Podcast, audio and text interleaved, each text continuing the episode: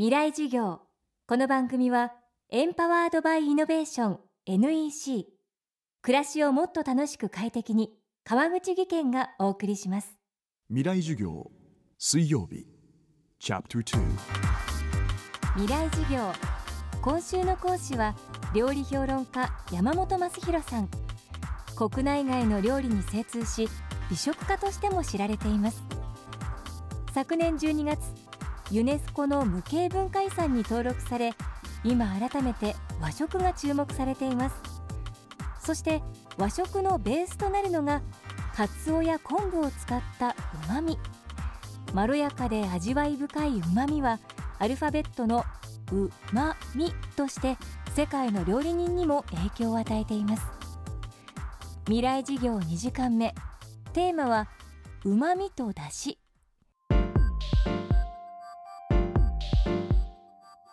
まみってローマ字で今書いてうまみって世界中でね本当にどんなものっていうふうに言ってんですけど日本人はわかるけども欧米の人には分かんないかなっていうのが実言うと結論を早く言ってしまうとそういうことです。でなぜかっていうと欧米の人たちの食事のベースは油脂です。バタークリームを使ったそうするとねお皿のところに盛り付けるともう盛り付けたお皿の方から美味しいでしょ美味しいでしょってもう言ってくるんですよ向こうからね。ですからこっちはただ待ち構えてればうわ美味しいってそれでいただけばいいんだけど日本料理和食水で包まれてる。ね。お刺身にしてもお椀のお出汁にしても水に包まれてるから非常に透明感があってつつましやかだから黙ってると分かんない。こうそっくり返って待ってても美味しいでしょって向こうから言ってくれないから自分の方から探しに行かなきゃいけない。うまみを。ね。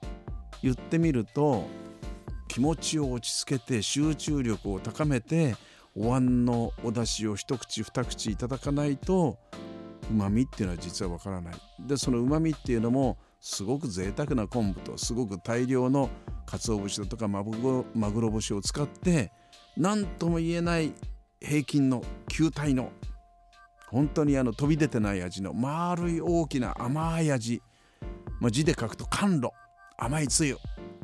これがうまみっていうことなのかなと思って言ってはなんだけど外国の人には生涯わかんないかな。日本人の特権だと思いますよね。でも日本人の人も初めの一口にガツンとくる味をラーメンだとかねつまり調味料の味で慣れてる人にとってはこれまた生涯わかんないかな。で出汁を取るって言わないんです本当は。出汁を引くって言うんですね。日本料理の世界では引き算なんですよ。これはね。だから足して足して足して出来上がったうまみっていうのとは違う出汁は引くもんだからたくさんのものを使いながら余分なものを排除していったものが出汁なんですね。本当に和食を丁寧に水で包まれてんだから気持ちを落ち着けて一口目はそうじゃない二口目に慣れてああ三口目のお椀の出汁が美味しいなしみじみ思えるのは経験積んだ40以上の人じゃないと分かんないかなと思いますね。だからローマ字でうまみってなって今世界中をこううまみっていう言葉が飛び交ってるけども残念ながら日本人にしかわからないっていうのが僕の結論であります。山本さんは和食特有のうまみを味わうには経験が必要とも語ります。小さい頃からじゃないともう遅いです親が調味料漬けになってないものを子に与えないといけない。みんなコーティングした味が好きだから、え言ってみればケチャップとマヨネーズ。素材の味がないから塗りたくった味が美味しいっていう風に調教されちゃってるんでね。素材そのものも持ってる力が本当に人の栄養になり人を感動させっていうことを親が自覚してないと子供は自分から進んでものを選ぶわけいかない。やっぱり親をまず食育しないとダメですね。子にどんなことをやっても。未来事業。明日も料理評論家山本正弘さんの授業をお届けします。もしもし。はーい。一本の糸でつながる糸電話。覚えていますか？